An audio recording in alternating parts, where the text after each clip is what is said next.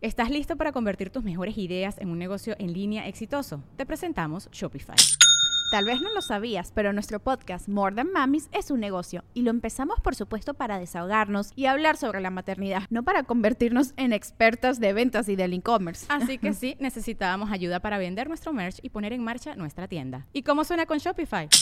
Llegó otra venta. Shopify es la plataforma de comercio que está revolucionando millones de negocios en todo el mundo. Ya seas un emprendedor desde tu casa o desde donde sea, Shopify es la única herramienta que necesitas para iniciar, administrar y hacer crecer tu negocio sin dificultades. Con Shopify puedo gestionar pedidos, envíos y pagos desde cualquier lugar, brindándote toda la información y estadísticas de tus ventas al detalle. Regístrate para un periodo de prueba con tan solo un dólar al mes en shopify.com barra sonoro, todo en minúsculas.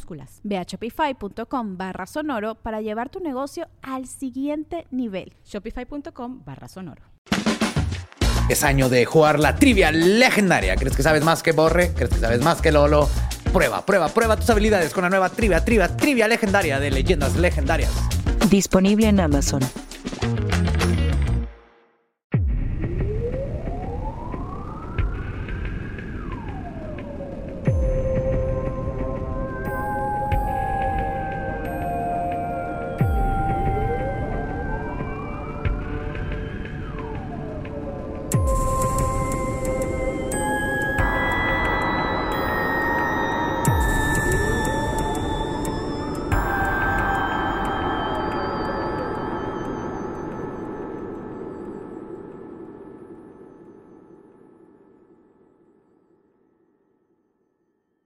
Bienvenidos a Leyendas Legendarias, el podcast en donde cada semana yo, José Antonio Badía, le contaré a Eduardo Espinosa y a Mario Capistrán casos de crimen real, fenómenos paranormales o eventos históricos tan peculiares, notorios y fantásticos que se ganaron el título de Leyendas Legendarias. Bienvenidos a otro capítulo más de este, su podcast más macabroso y fabuloso que conocen.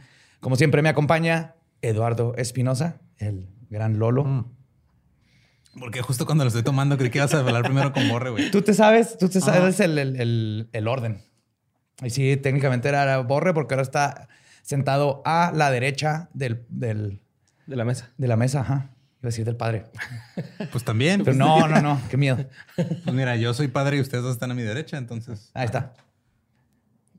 ¿Cómo estás, Borre? Muy bien, Mario, gracias. Mario Capistrán. Está muy ner- nervioso, güey. Está muy nervioso porque hoy tenemos a, ¿a la, la invitada de invitadas, a la jefa, a la Tutico, el, el- el capo, la capo de los podcasts. ¿Tutico qué? Tuti Capo. Tuti. La capo de Tuti.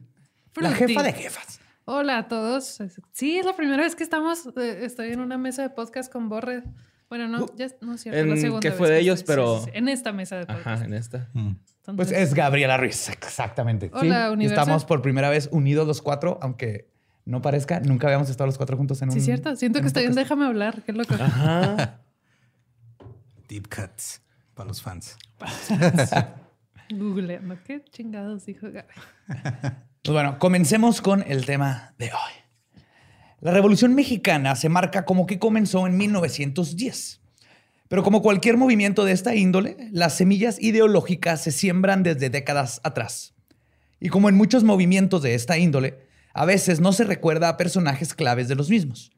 Especialmente cuando uno de estos incitadores del cambio era una mujer de 19 años, bruja, curandera, demasiado mística para que la iglesia la quisiera y demasiado espiritual para que los espiritistas la aceptaran. Hoy les voy a hablar y contar la historia de la Santa de Cabora, la Juana de Arco mexicana, Teresa Urrea. Órale. Creo que brinqué, que- brinqué realidades otra vez, ¿no? Ah, sí. Yo pensé que iba a decir la productora, Gabriela Ruiz. Demasiado mística para mi propio bien. Empieza a flotar. así, oh. ¿Por qué no están conectados los micrófonos y ya vamos a grabar? Se había pedido que sacaran la basura. Una luz que nunca antes han visto. Y antes de comenzar, me gustaría este, decirle la fuente número uno en la que me basé para esto es Ringside Seat to a Revolution de David Dorado Romo, un espléndido y excelente libro que todo mexicano debe leer, pero especialmente si vives en la frontera y si eres de Juárez, es, es increíble. De hecho, fue un regalo de Navidad de- o de cumpleaños, ¿fue? De cumpleaños. Fue Navidad, ¿no? Fue Navidad. Uno de los Sí, dos, fue pero fue un regalo de, de Lolo y es de los mejores libros que he leído. Se los recomiendo a todos. Pues ahí les va. Vamos al contexto de Juárez El Paso. Entre 1890 y 1925 habían más de 40 periódicos en español que se publicaban en El Paso, Texas, haciendo del Paso el lugar con más periódicos en español per cápita que cualquier otra ciudad en los Estados Unidos. Esto ofrecía una ventaja estratégica. Poder ir al Ross. es una, ¿no? Es y Whataburger. Ahora digo, ya lleva la frontera cerrada un chingo de tiempo, pero cuando pasas también te dan como 40 periódicos, güey, pero todos son de ofertas. Ah, sí. Me van a hacer llorar, güey. Es la parte favorita de Gabe cruzando al. Ajá, y que así te da los lo folletos de. Walmart. Yo, yo. Y el tipo le avienta así como 60 periódicos. Ah, sí. Le- Te dan suficientes periódicos para, para este, darle hogar como a 60 hamsters, güey. Sí. Está bien chida los de Authority Esports, ¿no? Porque vienen como que cosas de casa, güey. Y quieres Y comprarlas, pistolas. pero, ajá, pero no puedes, no quieres. Están como que rifles así de cacería Arcos, güey. luego así de que sports bra. doble. ¿no? Sí, un sports para donde cabe el rifle. Sí. Sí, güey. Porque Texas. Pues esta ventaja estratégica se debe a que podían imprimir historias contra la narrativa que era encontrada en los periódicos grandes y específicamente en los periódicos impresos en México, que además eran controlados por el gobierno de Porfirio Díaz. Esta libertad de prensa causó una diáspora de escritores y periodistas exiliados por el gobierno, pero que estando a un río de distancia de su país, podían seguir informando y reformando con sus investigaciones y escritos. Tengo problema con esa unidad de medida. Los ríos varían un chingo en longitud. Bueno, estaban a distancia de poder aventar su periódico literalmente de Estados del Unidos y caía en México. Es a esa distancia. Digo, también depende de qué tan fuerte tenga el. O sea, metros, güey, algo, ¿no?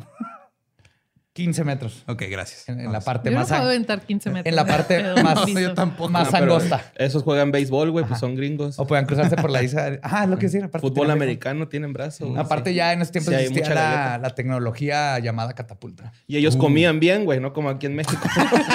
Tenían McDonald's ya, güey. Si así no podemos aventar, imagínate sin comer bien. Pero sí, literalmente pueden aventar un periódico de un país a otro. Eso es, eso es increíble.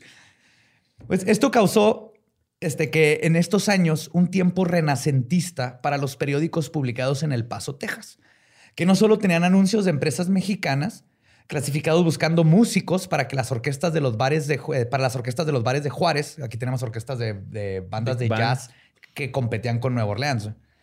Y boletos para votar por la próxima Nuestra Belleza México Americana. Comprabas el periódico y agarrabas un boletito y luego lo mandabas por quién ¿No votabas. se llamaba Nuestra Beauty? Me hubiera sido mejor nombre. Nuestra vida. Sino que además era posible hablar agresivamente sobre el gobierno de Díaz y comenzar a organizar una revolución ideológica y eventualmente de balazos. Qué vergas que a 15 metros de la frontera estén así que no me puedes hacer nada. Lero, lero, lero, lero. Ajá, literalmente. Es que en ninguna otra parte del país Que se podía hacer eso. Las varas nada más cruzan de allá para acá. ¿Verdad, Jim Ward? Ese chiste es para dos personas y una de ellas es Lolo. Perdón, continúen. Detrás de muchos de estos periódicos estaba Lauro Aguirre. Él nació en Batosegachi, Chihuahua, y fue entrenado como ingeniero. Se mudó a El Paso en 1892. Entrenado, Multiplica. güey. Un, dos, tres, vas. Haz una ecuación. Un, dos, tres, integral. ¡Levanta ese puente! ¡Levántalo! ¡Levántalo! Se mudó al paso ah, en 1892, donde comenzó a publicar el periódico El Independiente y a producir muchos otros. Sus publicaciones fuertemente anti-Díaz lo llevarían a tener que pedir asilo al presidente de los Estados Unidos, Theodore Roosevelt, que era el que estaba, cuando se enteró de un plan para secuestrarlo y llevarlo a México. Y para 1906 intentaría tomar Ciudad Juárez, pero fracasó cuando sus planes fueron revelados por espías dentro de su organización. En 1906, el gobernador de Díaz falsificó documentos que lo involucraban en un asesinato y pidieron su extradición.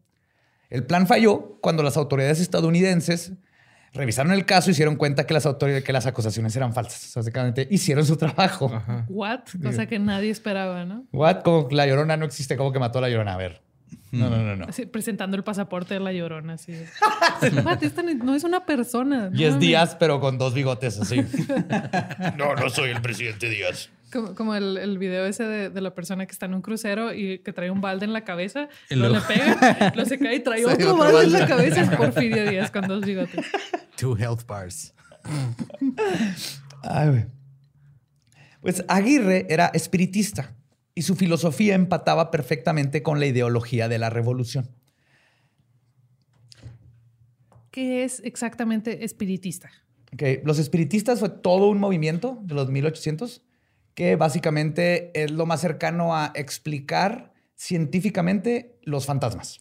Todo el pedo de los mediums, del Sí. tratar de, de conectar con otra dimensión, era este movimiento. Exacto. que- Pero va más profundo. De hecho, Madero era espiritista y la, la constitución y la revolución a partir de Madero viene de estos ideales espiritistas.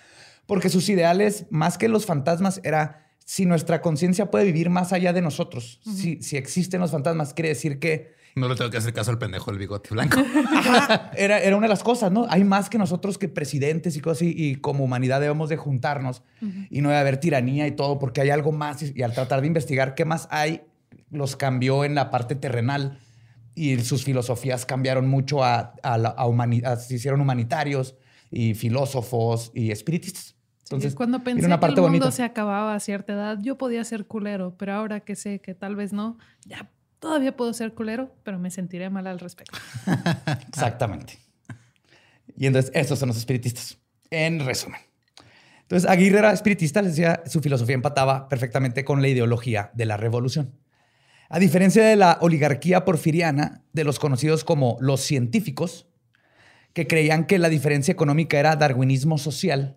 Entonces, este de Porfirio Díaz tenía un grupo, un séquito de académicos y pensadores que se hacían llamar a ellos mismos los científicos La que, que- sí, que decía, es que los pobres tienen que ser pobres, es, es pedo, es como el ratoncito que nace mal de su patita y se a lo ser come el águila. si no hay pobres. ¿no? Ajá, El- es, es- es- es, este, la naturaleza. Es porque, porque la naturaleza quieren. inventó ¿Cuál el dinero. Exacto, es porque, porque quieren. el pobre, Así pobre es. porque quiere y, y ahora el pobre quiere que me quite el poder. ¿Qué? Así no. Entonces estos científicos creían que la diferencia económica era darwinismo social, mientras que los espiritistas creían que la evolución humana es un proceso que no termina y que el ser humano día a día debe trabajar para mejorarse. Y es esta búsqueda personal lo que hace que mientras cada ser humano progresa de un plano bajo a uno más alto, junto con ellos progresa la sociedad y después los países. Si nos mejoramos como persona, eventualmente se mejora tu, grupo cercano, luego la ciudad, luego el país, luego el mundo. Entonces está muy interesante. Radicales. Súper. Y más para estos tiempos. Y aparte, Aguirre este, también teorizó sobre hoyos negros y él tiene unas ideas muy avanzadas para sus tiempos, que tiene que mucho ver con los espiritistas y todo lo que traían, estaban manejando en Esa esos tiempos. flexibilidad mental que no se acostumbraba en esos tiempos, ¿no? Sí, pues ni ahorita tanto, pero... Pero pues, antes menos. Porque este no era un científico, era, entrenó a levantar puentes. Pero estaba, era, era un pensador muy chingón. Entre los grandes periódicos que eran abiertamente revolucionarios y que eran patrocinados por Aguirre estaba La Voz de la Mujer, que comenzó en 1907, donde tenían una editorial llamada El Semanario de Combate. Este y todo el periódico era escrito y editado por mujeres que no tenían ningún problema en denunciar las injusticias de género y en llamar a sus enemigos políticos, y cito, los eunucos. que Me en imagino todo como los memes de la morra de los plumones. O sea, era el periódico más bonito y más incisivo de la historia. Totalmente. Con una el- excelente selección de font. así, ese kerning. Sí. Perfumado, El- o sea, era el burn book, pero querían quemar el sistema. güey. Sí. No, imagínate en esos tiempos que los políticos vean un periódico escrito por puras mujeres y luego les están diciendo eunucos. Es, es- es Uf. genial porque van a decir, ah, sí, son mujeres, déjalos. Ahora se déjalos". llama Twitter, güey. sí. Acá empezó así. Y También estaba el periódico Punto Rojo, que era publicado por el anarquista Praxedis Guerrero, el más conocido. Praxedis. Praxedis, Praxedis, perdón, Praxedis, Praxedis. Guerrero. Ahí se llama la ciudad, ¿no? ¿Eh? Ajá. Simón. Sí. Hay De hecho, varias- hay, hay una calle así también aquí, ¿no? ¿O no? ¿O me estoy confundiendo? la estás contando con la Vicente Guerrero, ¿no? Ah, Vincent Warrior. guerrero, Ajá, Simón. Vincent Warrior. hay una. I am the warrior. Así decía Vicente Guerrero antes de entrar en batalla. Piensan que es encantador, pero ah, pasamos por la Vicente Guerrero seguido y siempre lo hace. I am the warrior. Deja de ser gracioso después de un año de relación. Pues eh, Praxe- este, Praxedis Guerrero fue quien acuñó la frase que es atribuida erróneamente a Emiliano Zapata de, y cito, prefiero morir de pie a vivir de rodillas. Porque según los rumores, a Emiliano Zapata le gustaba andar de rodillas. y no son rumores. Sí, de, oh, "Oh, power to him, ¿eh? De hecho, sería lo mejor. anything wrong with that. No, no, pues también fregó que dijeran así de, y este revolucionario era así abiertamente LGBT y es un orgullo para la nación. Pues sí, güey, es que ajá, no, sé por qué se sigue escondiendo y, y hablándose entre. Y así como podemos. Y Villa era un asesino en serie de lo peor. Hay que, hay que reescribir la historia con los hechos. Y hay cosas que le vamos a tener orgullo y otras que vamos a decir, qué bueno que ya no le echamos porros a este güey. Este. La Patria era otro que se publicó de 1919 a 1925 y era escrita por Silvestre Terrazas, que a huevo es pariente tuyo. Seguramente. Sí. Era la oveja negra de una familia adinerada de Chihuahua. Te estás describiendo un buen tercio de mis tíos. Sí. Está cabrón que haya tantas ovejas negras en la familia, pero lo logran. Y era, era oveja negra porque no siguió con el negocio familiar y era contraestatario y así. Dijo, voy a estudiar música y voy a producir un podcast. Sí, Y de todos los instrumentos voy a escoger el chelo. él, eh, él tenía una incesante crítica al gobierno y fue demandado 150 veces, encarcelado 12 y recibió una sentencia de muerte por parte del gobierno de Porfirio Díaz. Otro que fue encarcelado y recibió una sentencia de muerte por Díaz fue Ricardo Flores Magón, quien también llegó a escribir para los periódicos publicados en El Paso y que también fue arrestado por las autoridades estadounidenses en varias ocasiones por órdenes de Díaz. El Richard Flowers, Flowers Big Sorcerer. Pues Richard Flowers Big Sorcerer tenía un- una pelea bien vergas contra Díaz porque lo, tenía un, este, un periódico que se llama El, el Aguizote y luego lo arrestaron y lo hicieron cerrar el, el periódico. Entonces cuando sale, abre el hijo del Aguizote y luego lo arrestan, le toman el periódico y lo sacó el nieto del Aguizote y luego el bisnieto y llegó hasta el tatarabueto del Aguizote, No güey. wow. Siempre chingando a Díaz. así. qué bonito. Me- le tengo un chingo de odio y coraje a los maestros de historia de primaria y secundaria ¿Que no te hacen la esto? historia tan aburrida. Hasta hace como cinco, seis años me di cuenta que me gustaba la historia. Siempre pensé que era que no, pues son fechas y nomás. ah". Es de, Güey, Son los profesores. Simón. De hecho, un saludote a Manuel Puente, que es el que me hizo amar la historia, y la un filosofía. buen maestro de historia te cambia la vida. Es de que, güey, no mames, te, te, te Yo estuve interesa, una muy buena maestra de historia en la secundaria y era cool. Sí. Sí. Por ejemplo, yo a este maestro una vez no me acordaba de las fechas, entonces le ponía, no me acuerdo qué fecha fue, pero lo que sucedió fue esto y me la ponía bien. Porque, claro, Porque era ese- lo que importaba, Sí, sí, sí. Ya, y, y nadie nos enseñó, por ejemplo, que hizo este Chumel Torres del pasado algo así tan cabrón, ¿no? O sea, En el Twitter del Porfiriato, así que ya Sí. me van a cancelar otra Se vez. ¿Ahora qué hice? ¿Ahora qué hice? Trending topic es nomás el chisme que están todos. Sí, nomás el güey gritando extra, extra, extra. Esta libertad de expresión en la prensa en una zona tan cercana a México se convirtió en un semillero para la insurrección. Y cito, en la frontera los periodistas y los revolucionarios eran sinónimos. En la frontera, en la frontera. Ellos plantaron las semillas ideológicas de la rebelión. En Tenían juntas secretas, fueron los primeros en crear levantamientos armados, plasmaron los planes de la insurrección y usualmente eran los mismos periodistas los primeros en tomar armas. A mí me gusta mucho estar. Arriba, güey. Arriba tú. Pinche Julián acá, ¿qué pedo, güey? ¿Con qué yo, cabrón? Tú primero, güey. Sí. Tú más fuerte. Y dentro de todos estos escritores, dos de ellos fueron instrumentales en prender una de las mechas que detonó la revolución. Y tristemente, nunca los mencionaron. Por lo menos en mi caso, en las clases de historia en la escuela, jamás supe de ellos. Y cuando los conozcan, creo que sabrán por qué. El primero fue Víctor L. Ochoa, un fronterizo nacido en El Paso, Texas, que era revolucionario, inventor, espía, contrabandista y escritor de ciencia ficción. Y quiero que sea un bisabuelo mío, pero tristemente no lo es. No Aparte, Ochoas en tu línea, si ven su foto, es un chingo, es un vato así el- vestido en la- su foto trae traje charro completo, con, pero con barba de vikingo. Así una foto chingoncísima. El vato Entre es... más lo describes, nada más veo cómo se te va erizando más el bigote, güey.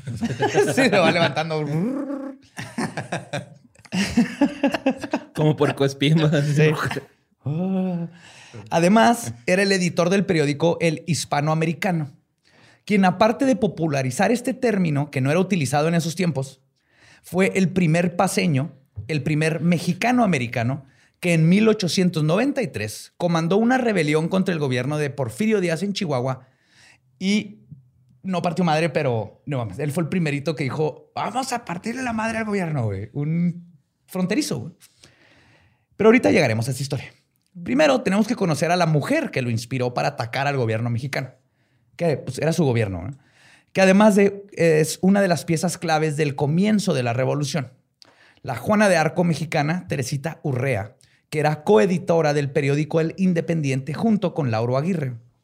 Pero Teresita no era escritora, era más que eso. Era una mística, curandera, médica, bruja revolucionaria. Y fue la inspiración de periodistas y revolucionarios. Ha de haber muchas mujeres que tienen esa descripción en Tinder hoy. Y son así de que del departamento de recursos humanos de una empresa grande. Yes. Pero qué yes. padre, no me acuerdo de nada. Yo nomás retengo líquidos al parecer.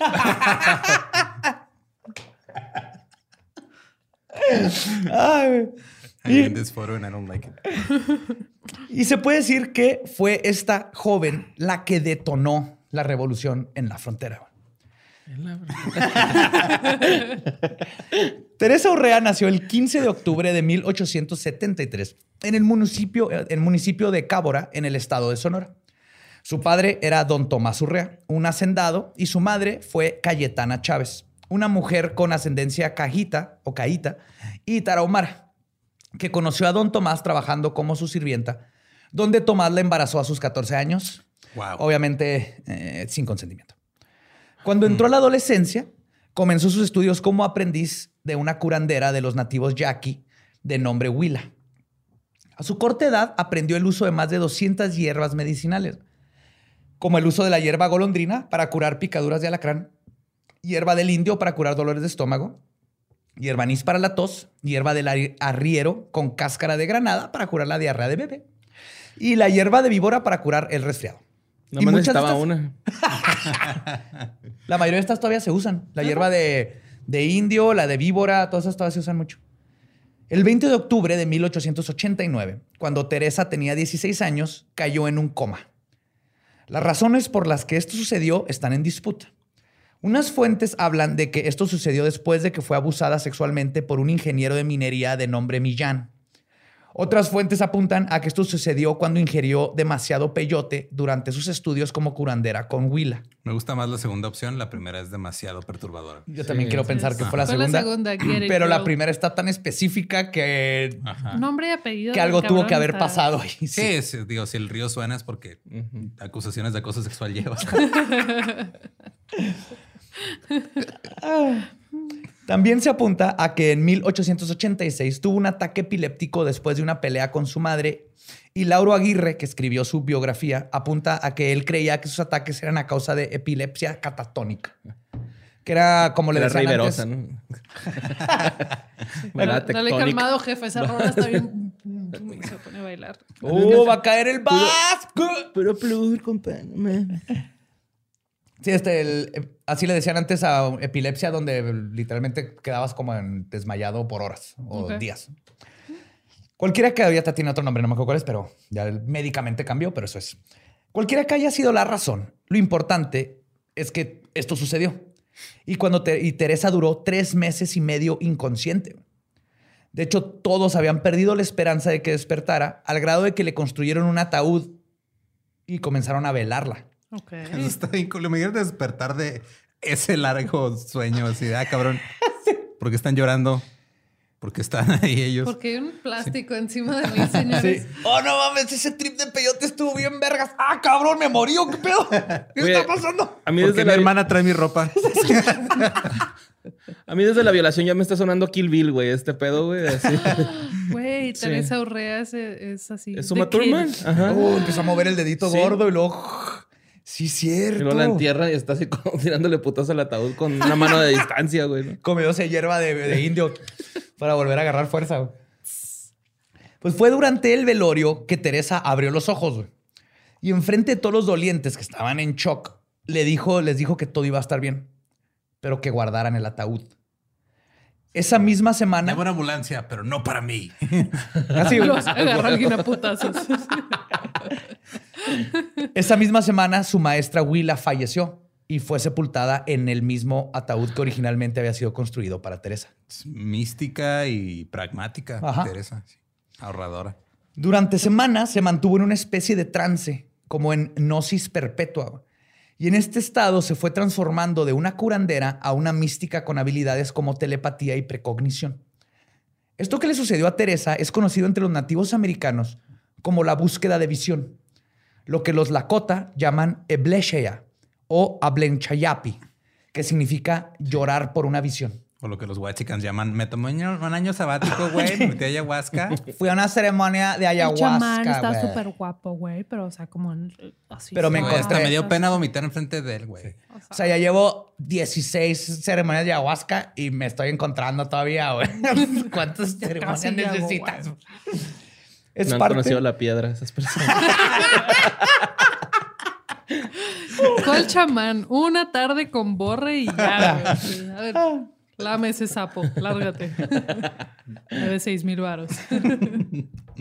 Pues todo esto de llorar por una visión y estos es- son parte de los siete ritos secretos. Y el objetivo es obtener una visión por parte de los espíritus superiores a través del ayuno y el aislamiento. Y es común que el que está en este ritual de la búsqueda por una visión entre en un estado de coma físico o mental, o ambos, y cuando despierta es cuando su huellequín o guía espiritual se despierta y adquiere respuestas o habilidades nuevas. Entonces el clásico, no si han visto en películas o han leído en cuentos que se van, al- los mandan al desierto a los, y ahí encuentran su tótem, su animal espiritual y después de todo este viaje, comes peyote o te estás, pero es este viaje de introspección por semanas o meses y cuando regresas pues, aprendiste un chingo de ti, del mundo, de todo. Después de esta experiencia, Teresa le informó a sus padres que había sido instruida por los espíritus que su meta en la vida era ayudar a la gente y se transformó en una curandera. Teresita decía, y cito, cuando viene gente enferma conmigo, instintivamente sé qué es lo que los aflige. No me gusta que me digan santa. Lo que hago no es sobrenatural. Y en ese sentido tenía toda la razón. La gente que era curada por ella eran reales, pero no era como que los psíquicos que te ponen la mano y que te quitan lo que tiene el enfermo y que te le sacan órganos y todo eso. Teresa era una curandera que tenía la habilidad de diagnosticar a sus pacientes y, los, y los conocimientos de curas ancestrales para aliviar esas enfermedades. Aún así, sí tenía un sexto sentido para predecir cosas como nacimientos, muertes, la llegada inesperada de gente y la lluvia. La caída de las Torres Gemelas. Yo, yo también puedo sentir la lluvia, pero es porque me dieron un trancazo en el hombro. No es lo mismo, pero voy a pretender que. Pero sí funciona. Yo he sido testigo de esa habilidad. Sí, yo también. Sí, de que no, no está nublado, no hay pronóstico. Y yo, no, ni madres. Y chispea por seis minutos. La reuma. La reuma, sí. En una ocasión, una familia de El Paso, Texas, mandó a hacer una estatua de cera en honor a Teresita, después de que los ayudó a encontrar a su hijo desaparecido que resultó que se había ahogado. Oh. Sí, o sea, ya supo y fue y lo encontró y encontró el cadáver. Además, era conocida por su habilidad de viajar astralmente. Una de sus mejores amigas, Josefina Félix, cuenta cómo Teresa llegaba por ella en forma astral, o sea, cuando ella estaba dormida, y la llevaba a viajes. Dice que él llegaba a Teresita, la, llevaba, la, la llevaba a volar. Güey. Un resort. No, güey. Mamá. All inclusive. Y estaba bien chido que en las mañanas los se despertaban y era así de que sabían perfectamente, lo habían vivido las dos, ¿no? no. ¿Alguna vez han estado en, en- en presencia de alguien de... No me ha tocado, pero me, me han contado historias donde llega una señora y te ve así que estás embarazada y es de él. Y así de, güey, ¿cómo supo? O sea, no, no entiendo cómo puede existir esa, Ese sexo sentido. ese- esa intuición. No sé qué es, porque no, yo, yo soy súper escéptica también. Es de que sí, sí entiendo que hay cosas que, que no puedo comprender del todo, pero me cuesta mucho trabajo dejarme a mí misma creer en ellas. Que creo que esa intuición es, es como cuando falleció Manchester, mi perro. El otro perro ese día supo que Manchester se iba a morir. Ujú. Hay, hay una intuición. Nunca, nunca lo trató de la manera en que lo trató. O él lo lo envenenó. y cubrió sus pistas. Pero si hay Lo ahogó intuiciones... con una almohada de perritos.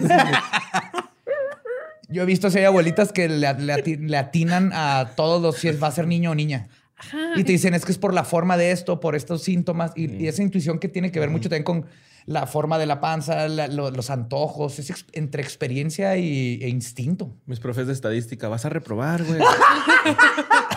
Ahí va. Eso es magia pura, güey.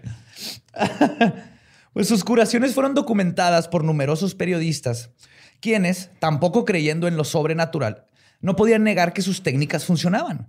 Una periodista de nombre Mouse Mason, correspondiente de un periódico de Austin, Texas, comenzó después a ser testiga de varias curaciones que, y cito, Teresita sin saberlo está utilizando técnicas utilizadas por los mejores hipnotistas del mundo.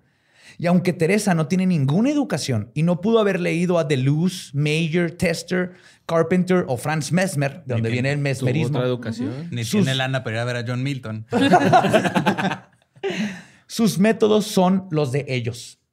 Entonces ella por instinto sabe hacer lo que estos hombres duraron estudiando y perfeccionando por años. Pero la, la abuela le enseñó también, ¿no, güey? Ah, no, claro, la Willa le enseñó. y y pues en es su que- despertar es cuando como que ya le entró todo el instinto, eh, todo bien, ese sexo sentido. De hecho, se me figura como que hizo ahí una negociación con la muerte, ¿no? Por eso se murió su maestra y no ella. Así de... Pues quién sabe. Yo o a lo creo mejor que- sí la maestra fue la que Yo hizo creo eso, que la maestra Ándale, hizo eso revés, y la maestra la revivió a cambio de ella y estos de viajes astrales todo lo tuvieron ahí entre ellas dos y ch- chitón. Ajá. Y Willa la cambió su vida por ella. güey. Muy buena teoría. Bien borra. Pasas demasiado tiempo con José Antonio. Cuando yo te conocí, Caspistrán, eras otra persona. Su incansable misión por ayudar a la gente, aunado a su carácter bondadoso, hizo que Teresa comenzara a conformar un seguimiento de miles de personas y que se ganara el título de la Santa de Cabora. De leyendas legendarias. También. Su popularidad con la gente era tan grande que a sus 19 años fue forzada al exilio por el presidente Porfirio Díaz. Y es así como terminó cruzando la frontera. La cruzó en 1982 para protegerse a ella y a su familia. Y fue este mismo año el que vería una de las masacres más horrendas perpetradas en México. 1892, ¿no? Sí, 1892, perdón. Wow, wow, wow, wow, 1882, ajá. Este, perpetradas en México, que se convirtieron en uno de los primeros gritos de guerra de la revolución. Un grupo que se había convertido en fieles seguidores de la filosofía de Teresa eran los habitantes del pueblo de Tomochic, en el estado de Chihuahua. Ellos hacían peregrinaciones a Cabora, para ser curados y pedirle consejos. Entre las cosas que Teresita les enseñó, como buena bruja, es que no necesitaban intermediarios entre ellos y los dioses y la espiritualidad, específicamente la Iglesia Católica. Además de que condenó al sacerdote de la parroquia de Tomochic, Manuel Castelo, por cobrarles dinero a los pobladores pobres a cambio de hacer misa, güey. Y bendecirlos y bautizarlos y bodas, para todo les cobraba dinero. O sea, eso sigue pasando. Sí, Ajá. sí, sí. Y- y- Pero aquí era, en esos tiempos, imagínate un abuso a un pueblito en medio del- de la sierra. Y su Por dinero- eso digo, eso sigue pasando. bueno, sí es cierto, estoy pensando en las ciudades, pero eso sí. Ahorita no hay nadie con suficiente credibilidad en esos mismos pueblos que les diga, hey, no necesitan eso, por Yes. ende es- la única opción que tienen. El, ah, le necesitamos tengo más que pagar brujas. ese güey para que me diga que todo está bien. Necesitamos más brujas curanderas que hagan lo que hizo Teresita. O padres que no se han nacido jetes, güey. O sea, sí está bien cabrón, pero... Brujas chingonas. Sí, pues sí. ah. Sí. Cuando los tomochitecos comenzaron a cuestionar al padre con estos principios, Castelo reaccionó diciéndole a Ter- que Teresa era satánica y que iba a excomulgar a todos los que la siguieran o le hicieran caso. Los tomochitecos reaccionaron a esto, agarrándolo a putazos y corrieron al sacerdote Tomochic. Luego tomaron el templo donde comenzaron a realizar sus propios ritos religiosos. Ay, un quesito fundido con chorizo, ¿no, güey? Que Se han de haber comido eso. Eh, claro, güey. Nunca han comido eso en el parador Tomoche. Está bien Sí, Los desayunos de ahí, la neta, están muy buenos.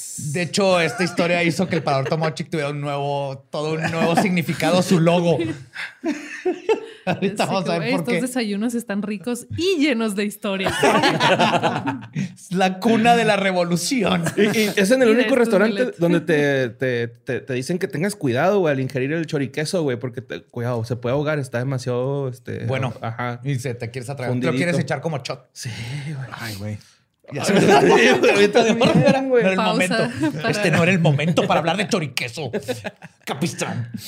Cuando el padre regresó tiempo después, ahora con las autoridades, güey, la gente de Tomochic le dijeron que no obedecerían a ninguna autoridad que estuviera en contra de su libertad de culto. Cuando Porfirio Díaz se enteró de lo que estaba sucediendo, se preocupó de que noticias de esto llegaran a la prensa y se perdieran inversiones extranjeras porque estaba como una mini revolucioncita ahí con un pueblo. Así que reaccionó mandando a las fuerzas federales a detener a gente queriendo tener libertad de culto. Básicamente es lo único que pedían. Y lo que comenzó como solo eso, rápidamente se convirtió en un problema. Díaz mandó al ejército y un telegrama al gobernador de Chihuahua ordenando que se detuviera a los rebeldes de Tomochic. Espérate, espérate. Me estás diciendo que ahorita lo que está pasando ahorita actualmente no es la primera vez en la que güey. un pueblo es destruido para poner un tren. No. no es la primera vez. El progreso No aprendemos. no ha cambiado. Y le- la- en el telegrama agregaba que se castigara rápida y severamente a los agresores. El gobernador de Chihuahua interpretó esto como mátenlos a todos. Y esa fue la orden que dio. güey. Pues digo, decía castigar rápida y severamente, güey.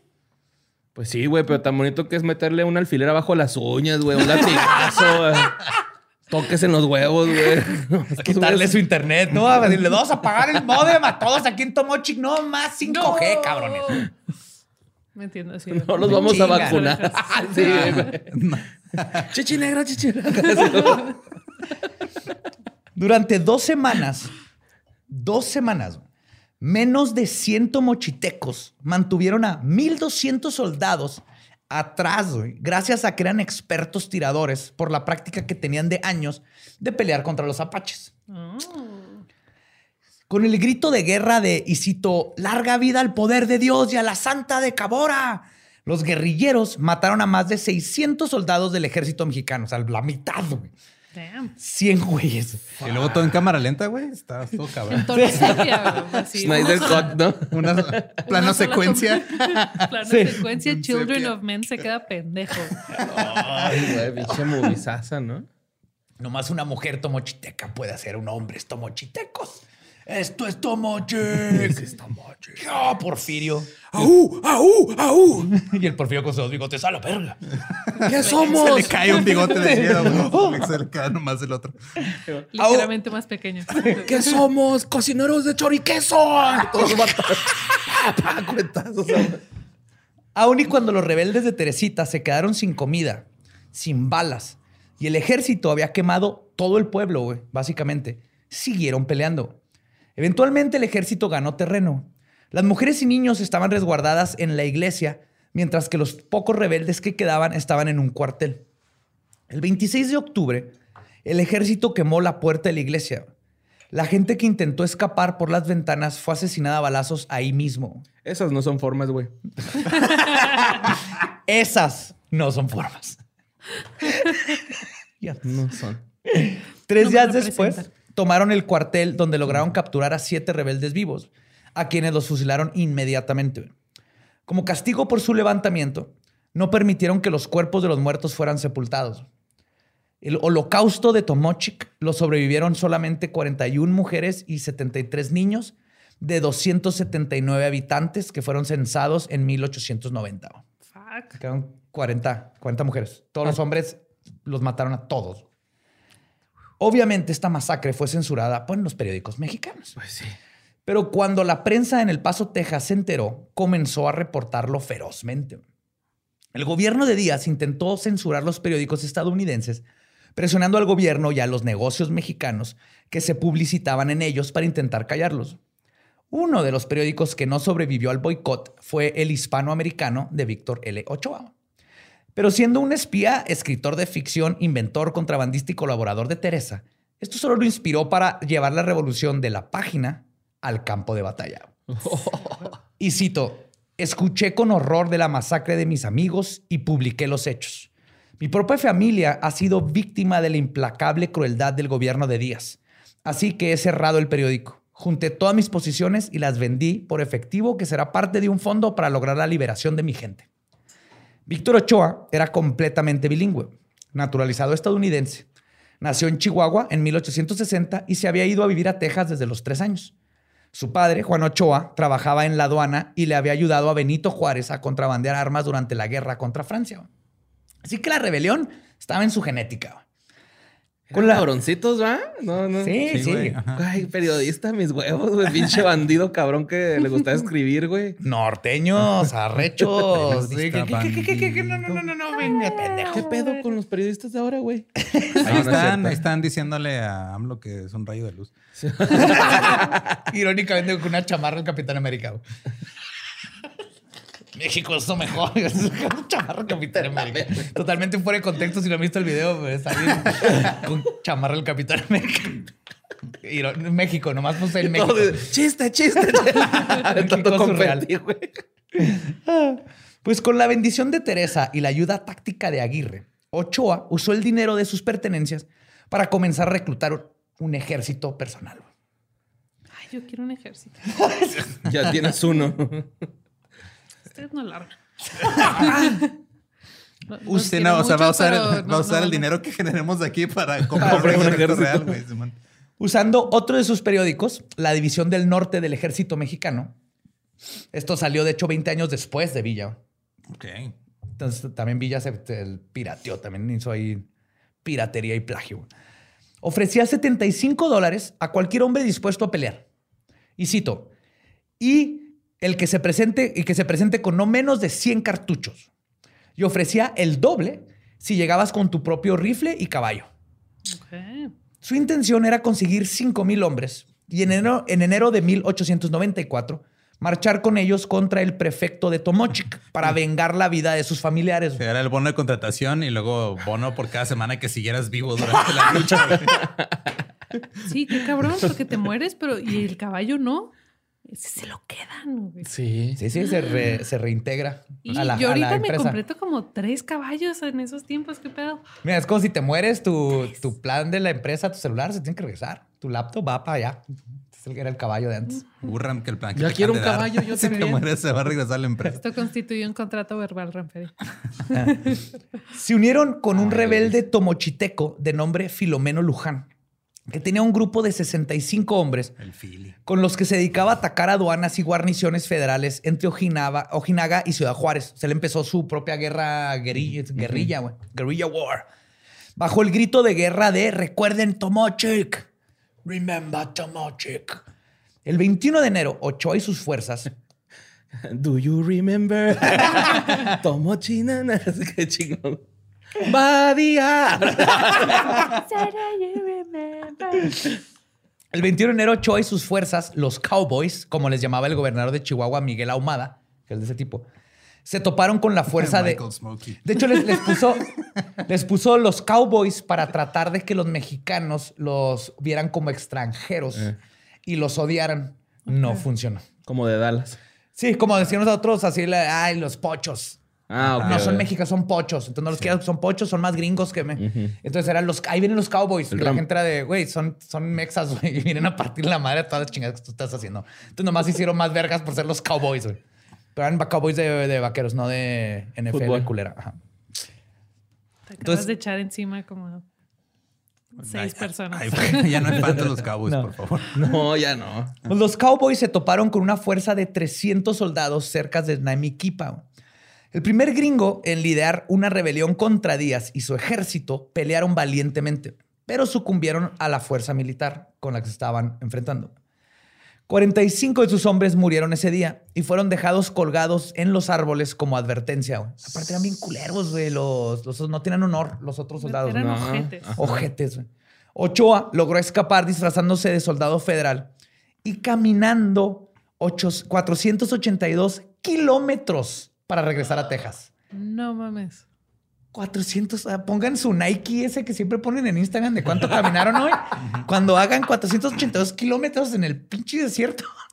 Entonces, Ah, güey. sí, con botas. Y sin Ese güey no traía, ¿no? Ajá, una pues donde encontraba agua. música, deja tú, no trae un podcast, no, No, nada. No, era no, qué puta hueva. Él inventó los podcasts su- ahí caminando, se hablaba él mismo. Con él mismo, güey. Qué hueva ir a- caminando contigo mismo acá. Díaz puso una recompensa de 15 mil dólares o cuatro- más o menos 400 mil dólares de ahorita, vivo o muerto por Ochoa, quien se mantuvo fugitivo en los Estados Unidos hasta octubre de 1894, Cuando fue Seguía capturado. caminando, con razón no lo encontraba. Nadie se imaginó. Y si va a pie, no, no seas pendejo, güey. claro que no, ya Son de estar pinches acá. 500 kilómetros, güey. No. Al principio iba para el otro lado, ¿no? Ah, cabrón, me fui al revés. Bienvenidos al podcast de Víctor Ochoa, donde les cuento los Sobre- animales que estoy viendo. Veo allá una liebre, una culebra. Oh, mira, camaleón, güey. Hay, hay ocho sopilotes arriba de mí. Esto no se ve bien. De los que echan sangre por el ojo, güey. Camaleones. En 1894 fue capturado por el sheriff de Fort Stockton en el estado de Texas. Y andaba en Texas. Pero gracias a su carisma y labia logró escapar. Resulta que el sheriff Roger estaba en una campaña de reelección y aprovechando que Ochoa era bilingüe, le pidió que si podía hablar en, ah, su nombre para los votantes mexicanos que se habían congregado en la Junta Demócrata. Él era demócrata. Ochoa aceptó y habló por horas con el pueblo, quienes le aplaudían y echaban porras, lo que tenía muy contento, muy contento a los demócratas y al sheriff. Lo que no sabía el sheriff es que Ochoa estaba hablando de la revolución, lo malo que era Díaz y lo más importante, le dio instrucciones a la gente de a qué hora y cómo lo ayudaran a escapar de la cárcel. Nice. Entonces, Entonces me van a sacar a las 8, los guardas se van. Ahora gritan, viva este güey nomás para despistarlo. ¡Yeah! ¡Viva Reyes! Sí, Oh, mira, están diciendo que soy una flecha muy bonita. Soy un cool arrow.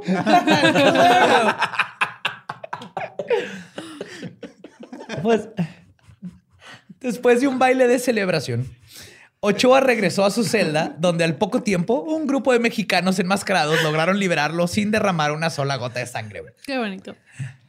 Aún así, Ochoa solo logró cabalgar 150 kilómetros antes de que su caballo quedara atrapado en un pantano cerca de Pecos, Texas, Fuck.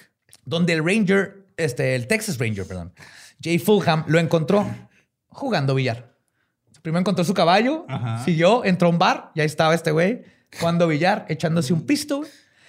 Cuando lo entrevistaron, Ochoa dijo que, y cito, los Rangers me han tratado muy bien y les doy las gracias.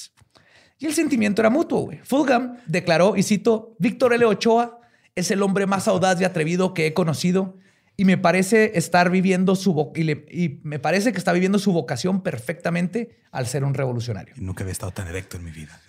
Claro, güey, ver ese vato. Güey, cuando llegó por él, se echaron unos pistos, terminaron de jugar billar y se fue con él. Ni siquiera lo tuvieron que esposar, güey. Era un tipo súper inteligente y, y chido que todo el mundo le caía bien. Me dijo, güey, te tengo que arrestar. Es un Texas Ranger. Cuando llegó al Paso, Texas, para su juicio, cientos de personas lo estaban esperando en la estación de tren, tratándolo como un héroe de la revolución, mucho antes de que empezara el desmadre. El 11 de abril de 1895 fue encontrado culpable de haber organizado una expedición militar dentro del territorio estadounidense para hacer una invasión a México. Le dieron dos años y medio de cárcel y le quitaron su ciudadanía estadounidense.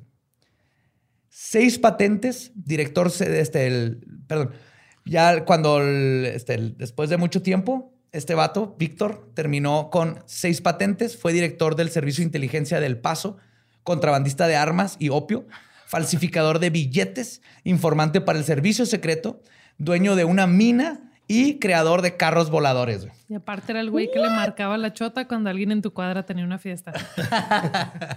Él era el güey que tenía la fiesta. Se murió hasta 1945. Ok. O sea, de ahí salió de la cárcel y ya empezó otra vida. Empezó otra vida porque por secretamente quita. les estaba mandando armas y todo, pero ya no podía hacerlo abiertamente. Pero él hizo un carro volador. Nunca voló, pero hizo un carro es un volador. carro, güey. Sí. O sea, la parte más crucial de que un carro volador sea un carro volador es, Es que, que vuela. vuele. Pues tenía alas. Entonces es un carro con alas. Que Un casi carro vuela. También los kiwis tienen al- tenían alas, ¿no? Y sí, no volaban, ni los dodos. Ajá.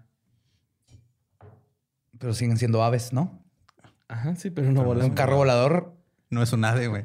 No, pero es un carro volador si tiene alas.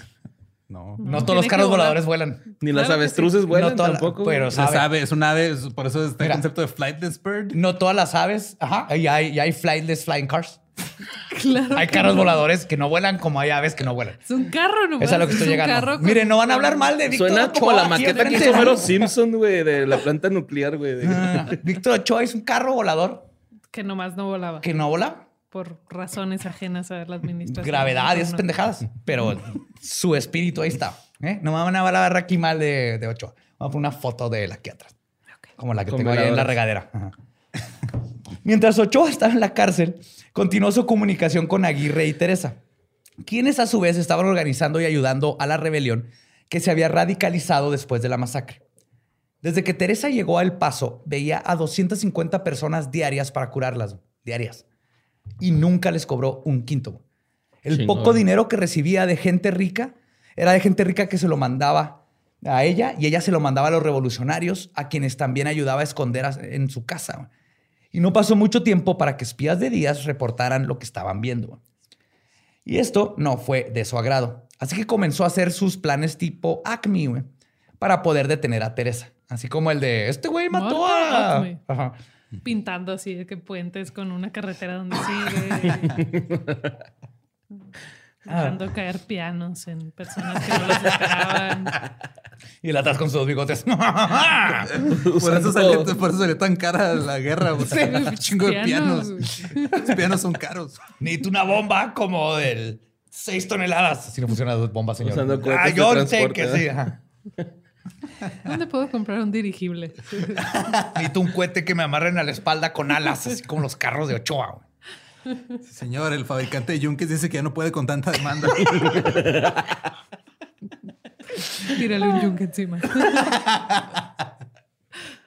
El 27 de junio de 1896, el exgobernador del estado de Chihuahua le mandó una carta a Teresa y a su papá invitándolos a regresar a México y diciéndoles que no les pasaría nada y que contarían con la protección del estado. o sea, incluir eso en una carta así de, vengan, les juro que no les va a pasar nada si vienen para acá. No, Es el, ándale, te, prom- te prometo que no te vuelvo a pegar. O sea, exactamente. una pendejada, güey. Teresa le regresó la carta junto con un mensaje que decía, y cito, no volveré. Sin una manita dibujada así nomás. y cito, no volveré a poner un pie en suelo mexicano mientras Díaz sea presidente. Esa es la versión diplomática de huevos. Se Sí. expresan exactamente lo mismo. Esto y no volveré a pisar. Señorita Teresa, no podemos podemos poner eso. Como esto no funcionó, Díaz pasó al plan ACME número 2. Pero el de los yunques ya estaba muerto. ¿qué iba a Es que se le murieron 16 caballos cargando tanto pinche yunque. O sea, le salía caro por los caballos. Era un Imagínate. pedo de logística, ¿no? El 19 de noviembre del mismo año, el doctor Apolonio Rodríguez de Cuba arribó a El Paso para pedirle matrimonio a Teresa de la nada. Y presentando Cosa que una nos carta. encanta a las mujeres. Claro. No, no, Sí, espérate, esto te va a en- encantar más. En una plaza pública, así. No, no, no, todavía mejor. güey. Inventó el Jumbotron de los estadios para, nada más para pedirle matrimonio. No, no, no, esto está mejor. ¿Cuál Flash mob. Jumbotron, güey? Este güey traía una carta de recomendación firmada por Porfirio Díaz, el presidente de México. El que la quería matar. Ajá. Yes. Pero Sí, Hola, ¿quién? me voy- quiero casar contigo, el güey que te quiere matar a prueba de nuestra relación.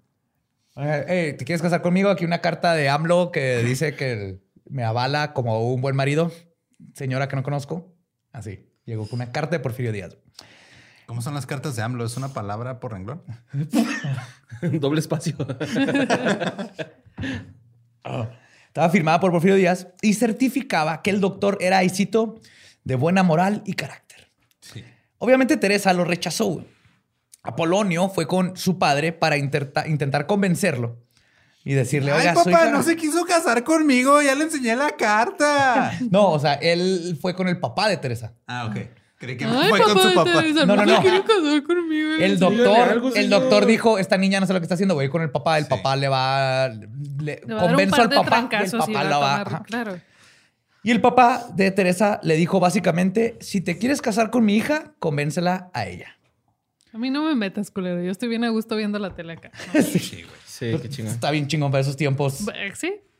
Esto no fue un deterrente para Apolonio, quien compró un vestido de bodas y comenzó a buscar el lugar y la fecha para la ceremonia. Ese güey.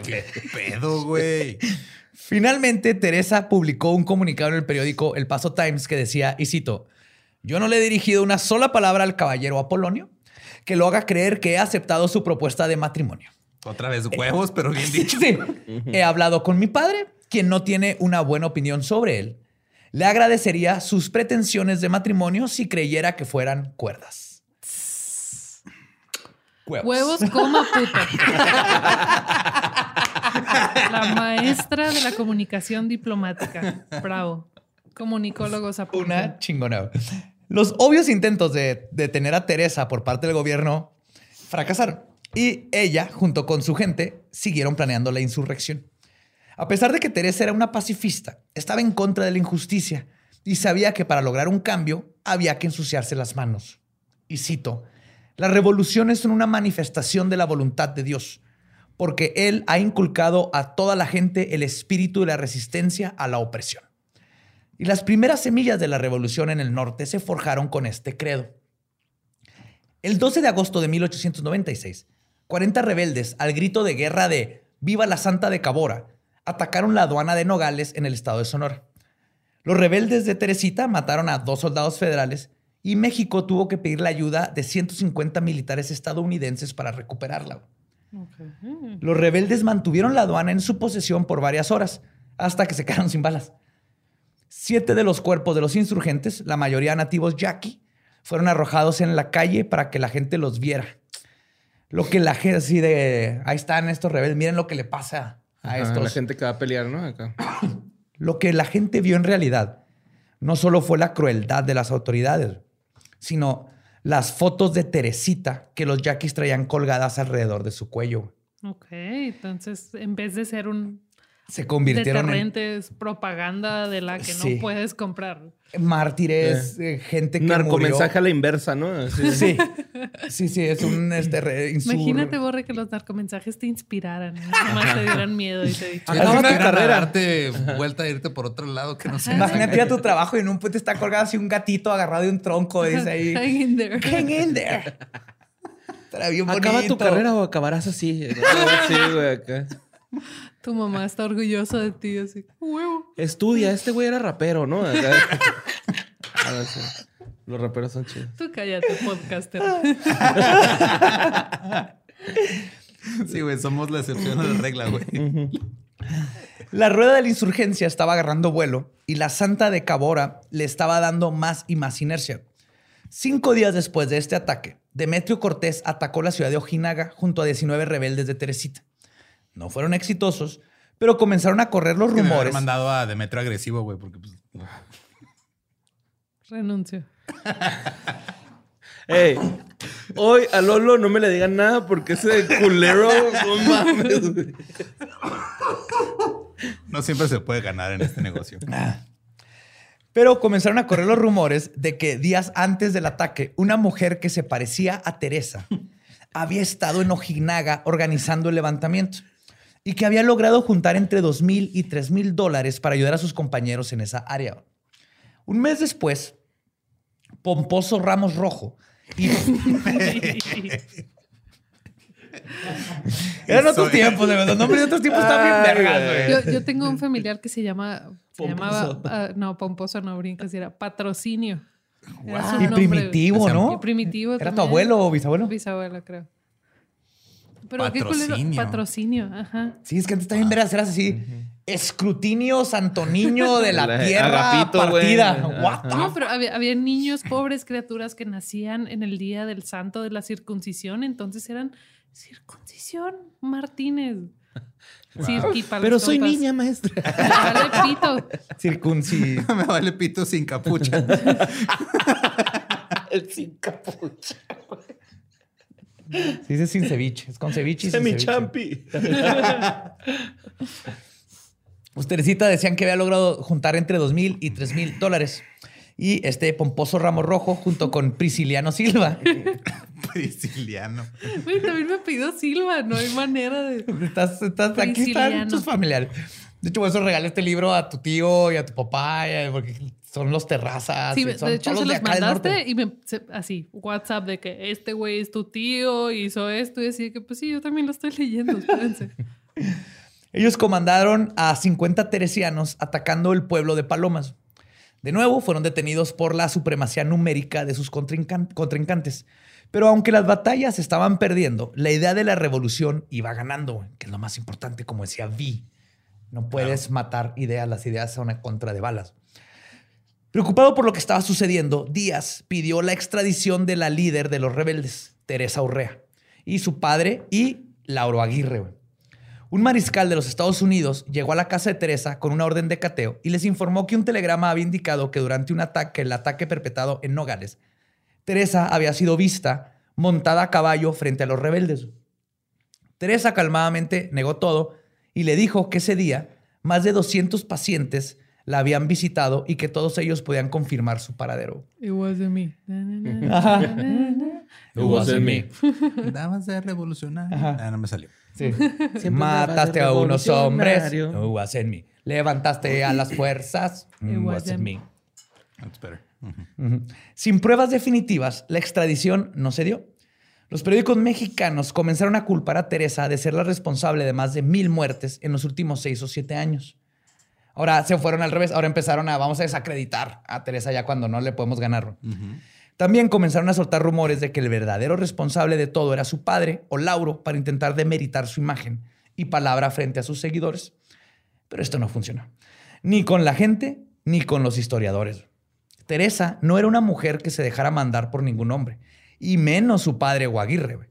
Incluso, en dos ocasiones, Tomás sacó una pistola y le apuntó a Teresa para, por, diciéndole que era muy peligroso algo que quería hacer y en su, pues era un hombre medio iracundo y en las dos ocasiones Teresa se paró frente al arma Jálale, puto. y le dijo, "Jálale", literal, jálale puto hasta que el papá Como Alicia en el se fin del dio. mundo.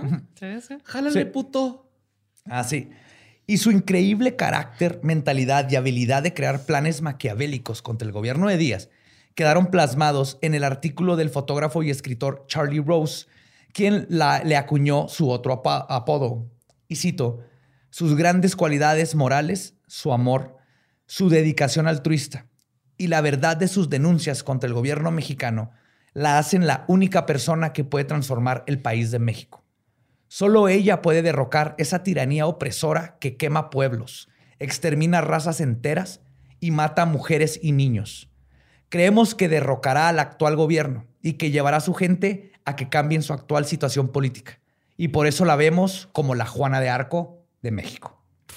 Qué chingón. Ahorita, ¿quién tenemos, güey? Samuel García.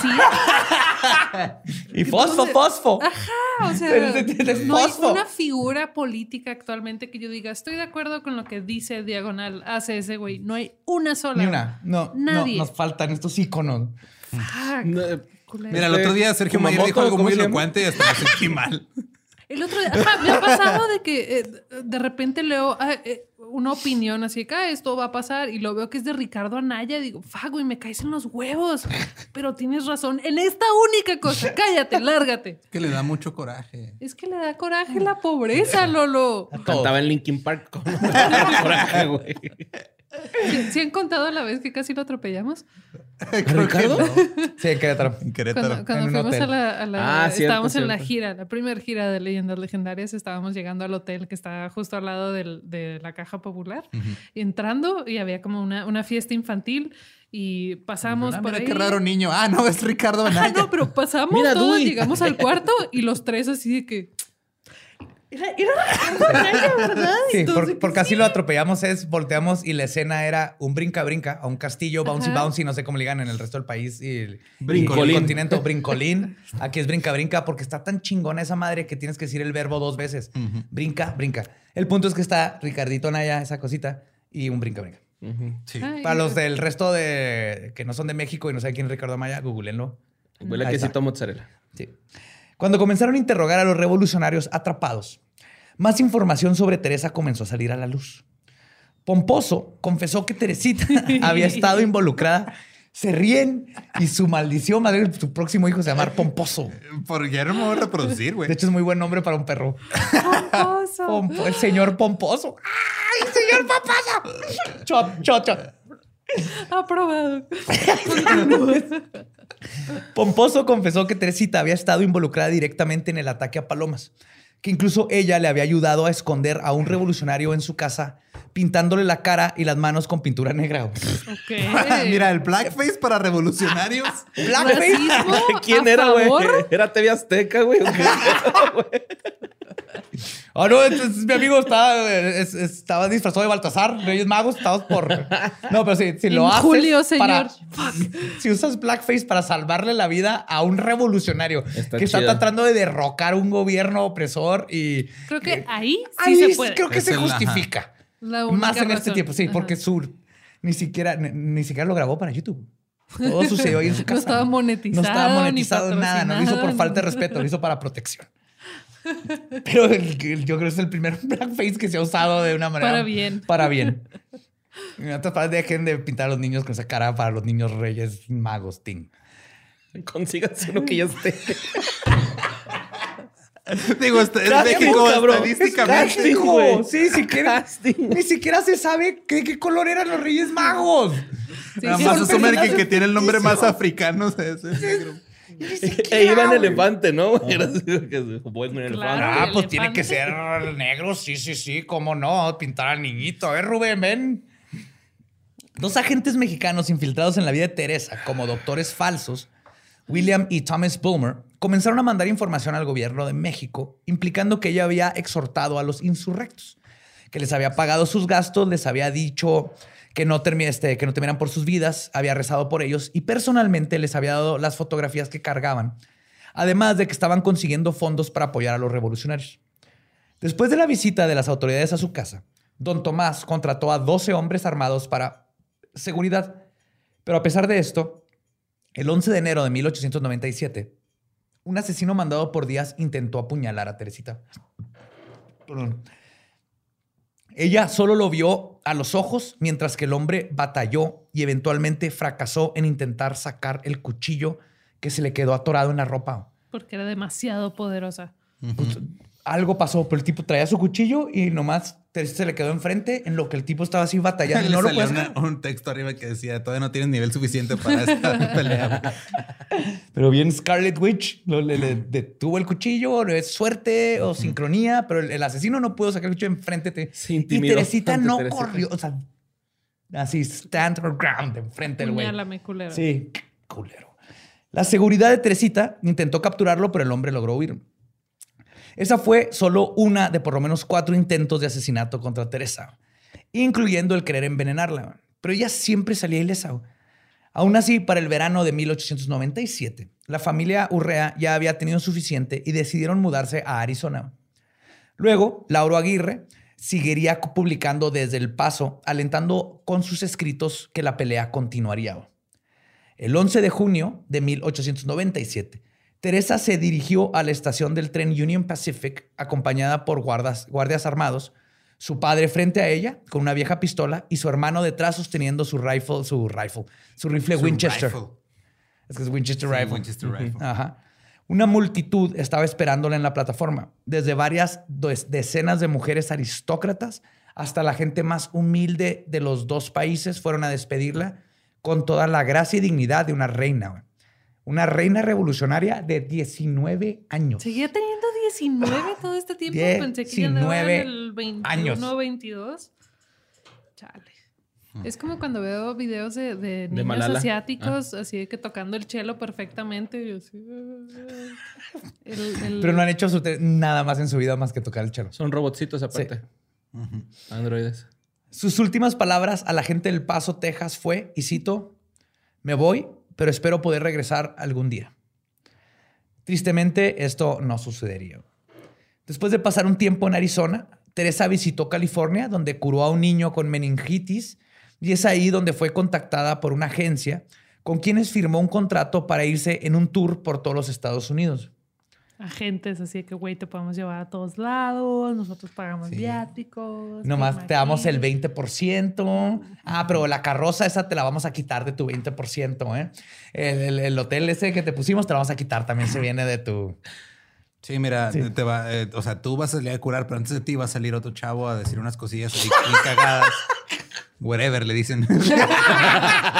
El pendejo sigue sin leer contratos, güey. Ya lo tenemos por seis años. En todo el país fue bien recibida, pero la barrera del idioma y sus obligaciones contractuales hicieron que ella abandonara el proyecto. O sea, literal, dijo, güey, es que no se trata de esto.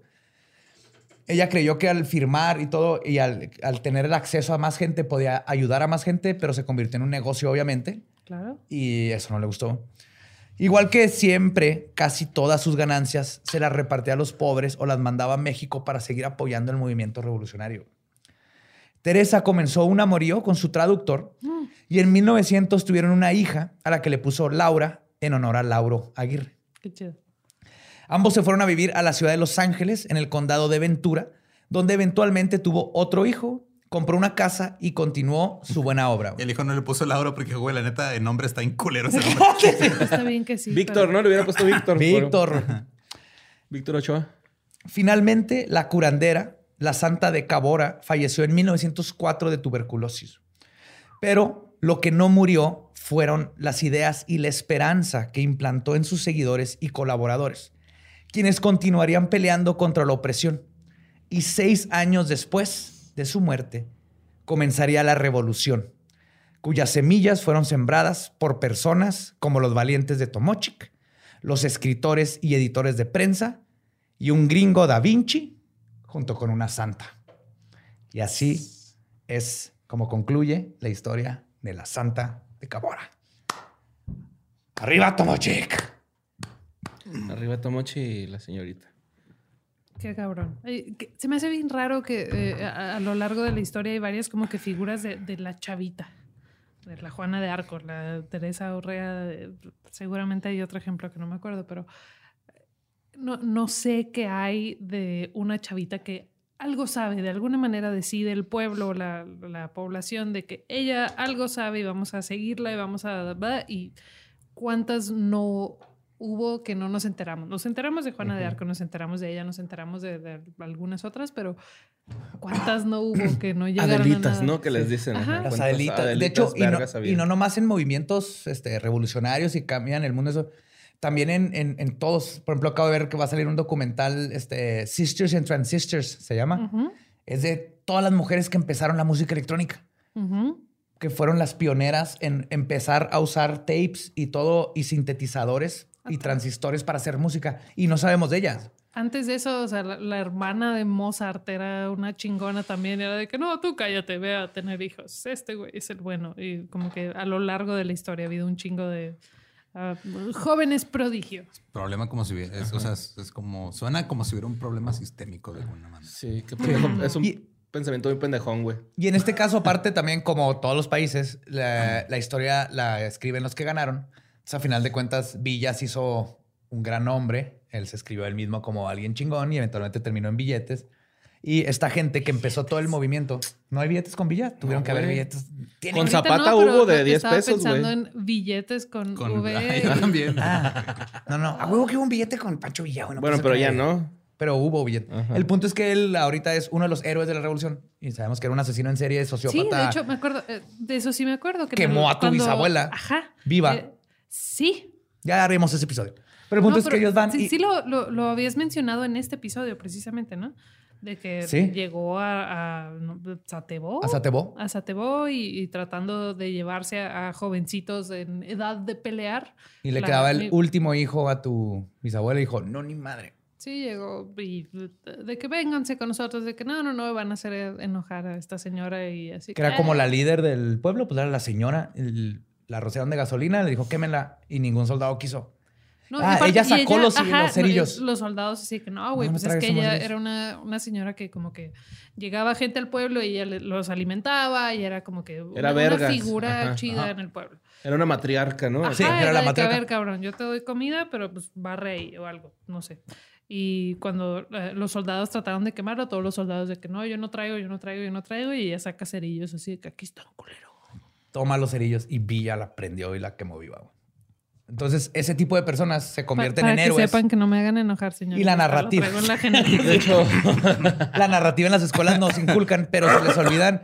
¿Y por qué? Porque no nos van a hablar de una bruja mística que empezó la revolución de 19 años en la escuela, porque si hay mujer aparte. porque no te quieren No pensando. nos van a decir que una mujer, y luego la- el- no nos van a hablar de un fronterizo hispanoamericano que fue el primero que invadió México y trató de ponerles un putazo para vengar a Tomochic. No nos hablan de los que estuvieron en Tomochic porque fue una masacre horrenda y asquerosa. Fuera y no quieren que nos ¿se- acordemos. ¿Se acuerdan ustedes en la primaria, secundaria, de, de- en la escuela, ver había personas aquí antes de que llegaran los españoles? No, y- aquí no nos enseñan eso. No. Exacto, No, o sea, no. eh, últimamente he visto... En, ¿Qué digo? en- Probablemente no eran mis personas. Cállate, hombre pálido, pero así... en- apenas ahorita empiezo a ver esta como ah, nueva, no, no le quiero decir moda, pero que dicen, ok, sí, había personas nativas aquí, luego llegaron los españoles y pasó esto y va, va, va, va, y como que tratan de abordarlo de una manera más, no, no quiero decir objetiva porque sigue siendo un, y gracias a ellos ahora tenemos a Diosito. Sí, es, Es que como en el, asunto, de- o sea, te- No- lo único que falta nada, lo único que escuchas es, ah, sí, había civilizaciones. Pero llegaron venimos a esos güeyes. ayudarles, a salvarlos. Ajá. a- Pero No, aparte- siendo que las civilizaciones, cuando llegaron esos güeyes, esos güeyes tiraban sus, sus desperdicios eh, de su caca y su pipí en las calles, güey. Nosotros ya teníamos, bueno, en, en- en México ya había un sistema de drenaje. Pero eso es lo de para- menos, güey. Lo, que- lo que pasa es que agarraron a todas las civilizaciones y a todos los nativos y los, los pusieron el título de mexicanos, güey. Y luego convirtieron todo en mexicanos contra el mundo. Entonces, por ejemplo, en el de Santa Ana, yo hablo de eso, ¿no? De cómo es que los gringos nos robaron el territorio Ajá. a los mexicanos. Y, Güey, ahí habían apaches, Ajá. Sioux, Comanche, Cherokee, Tigua. Cherokee, este, Y otros modelos de No eran- off-road. Pero, Tacomas, Durango. Jeeps, Cheyenne. ya, ya busqué. Pero no, es el espérate, 97. pero el punto es de que ellos no eran mexicanos. No- Entonces, no esos terrenos eran de ellos. exacto. México no le robaron terrenos, no eran sus tierras, eran las tierras de muchísimas tribus y personas que vivían antes. Y luego eh, llegaron los que ahora españoles mexicanos, que metieron a todos, y luego llegan los gringos, se pelean y a todo el mundo se le olvidó que en medio originalmente había personas así que, güey, yo nomás quería poner mi maíz ahí Yes. y tirar mis animalitos. Mi Para contestar tu pregunta de los billetes de Pancho Villa, no hay, o sea, no ha habido más que los que hizo Pancho Villa durante la revolución, que tenía su propia moneda, que era del estado de Chihuahua. ¿Quieres pelear Era la conmigo? Te vas a ganar seis Villa Bucks. A ver, Canjeables Como por los del que table, gomitas y está de la, la tesorería general del estado Cool. y eran, este es el Villa Los de. Zapata sí había, eran los de eran- 10 varos, ajá, ¿no? Simón, eran firmados por él. Que, Este es el Villa Coin, inviertan, va a subir bien Y mira, uno de 25 centavos cuesta 480 pesos en Mercado Libre. Podemos tener una pieza de la historia. Hay que hacerlo tipo Bitcoin y luego que Elon Musk le invierta. No, que no quiero una que no, güey, no. Lo único que sé que eh, Morelos Cachetón, ¿no? Salían la moneda. Y era Morelos Cachetón, güey, Sí. que se lo hicieron todo culero ahí. Sí. Yo creí que era alguien de la comida cuando ve el- La maniquilla. Salió Y una pues- moneda, ¿no? Ah, no, es un centenario de la Sí. revolución. Sí, es un centenario. Esas, no- esas monedas nomás son para tu abuela. Acabas, acabas de hacerle el día a la persona que colecciona moneditas que nos escucha. Así de. Gracias, Eduardo. Yo sabía que no habían billetes. No lo hice a propósito. Esa persona no, No lo hice 20 por ti. Nosotros hablando así que los nativos y todo, y tú. "Mm, no hay billetes ni monedas de la revolución con José Villa". Antonio Badía, Eduardo Espinosa, Eduardo Espinosa, José Antonio Badía. Pensé que ya habían pasado esa fase. O bueno, los queremos un chorro, los amamos. Gabe, como siempre, gracias por venir. Un Gracias por aquí. invitarme Todo el mundo trabajo. ama que estés aquí. Va a ser más. Vamos que vuelva a suceder. Sucederá va a volver a eventualmente. suceder. Y oh, no olviden nunca a Tomochic. Remember Tomochic. Y a la bruja que nos liberó de todo eso. Nos escuchamos el próximo miércoles macabroso.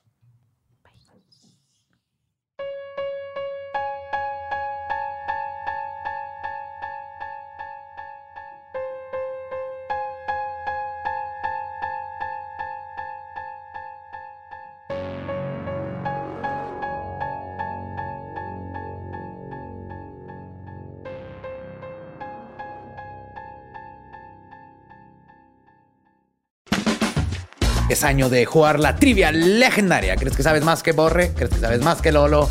Prueba, prueba, prueba tus habilidades con la nueva trivia, trivia, trivia legendaria de leyendas legendarias. Disponible en Amazon.